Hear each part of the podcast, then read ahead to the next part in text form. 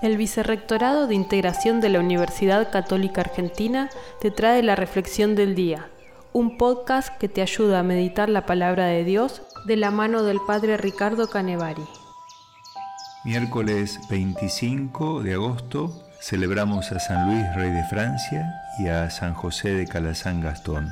El Evangelio es de San Mateo, capítulo 23, versículos 27 al 32. Esta semana la palabra de Dios nos insiste en ay de ustedes, una y otra vez, ay de ustedes. ¿Por qué será? La respuesta es sencilla, porque decimos una cosa y hacemos otra, porque nos creemos hombres de fe y vivimos como si Dios no existiera. Creemos en Jesús, pero nuestra vida muestra lo contrario. Es bueno mirar a quienes celebramos hoy. Ellos nos pueden ayudar. Alrededor del 1200, San Luis, rey de Francia, un hombre de fe viva, gobernando con justicia, con amor a los pobres.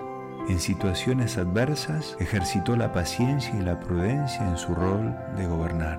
En el 1500, San José de Calazán Gastón, en aquel entonces, comprendió la importancia de la educación universal gratuita.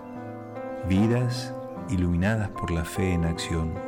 Fe en la que no buscaron tanto la perfección personal, sino el bien del otro fe con la que imitaron la vida de Jesús, pusieron su esperanza en Él y manifestaron, cada uno en su época, el amor humanizador de Dios.